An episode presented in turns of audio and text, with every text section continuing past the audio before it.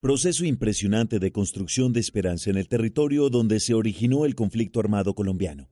Posible gracias a la decisión de construir conjuntamente un proyecto de generación de energía en medio de diálogos, tensiones, riesgos, inversiones, búsquedas y logros.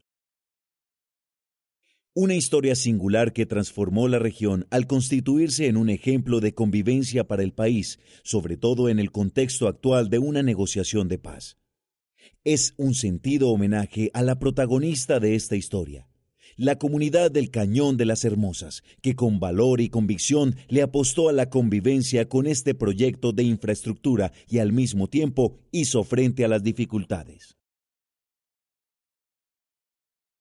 Esta historia merece ser contada porque corre el riesgo de morir enterrada, no solo por el anonimato, sino por el miedo, pero también porque recupera la memoria y saca del anonimato a los verdaderos liderazgos de este país para que algún día sus hazañas puedan volver a ser narradas con nombres propios. La planeación y puesta en marcha de la central hidroeléctrica Río Amoyá La Esperanza deja a Isagen una de las más grandes enseñanzas. Se puede tener en las manos el mejor de los proyectos de generación de energía por desarrollar, pero sin el concurso de la comunidad que lo rodea y sin una estrategia de gestión social incluyente, el éxito puede ser esquivo.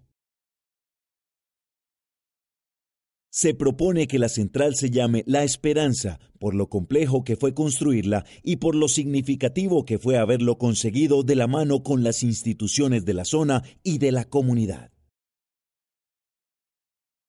Antes y durante la construcción de la central se vive un proceso único y valioso de concertación, sin duda. Se crean instancias como la Mesa de Transparencia y el Observatorio de Derechos Humanos.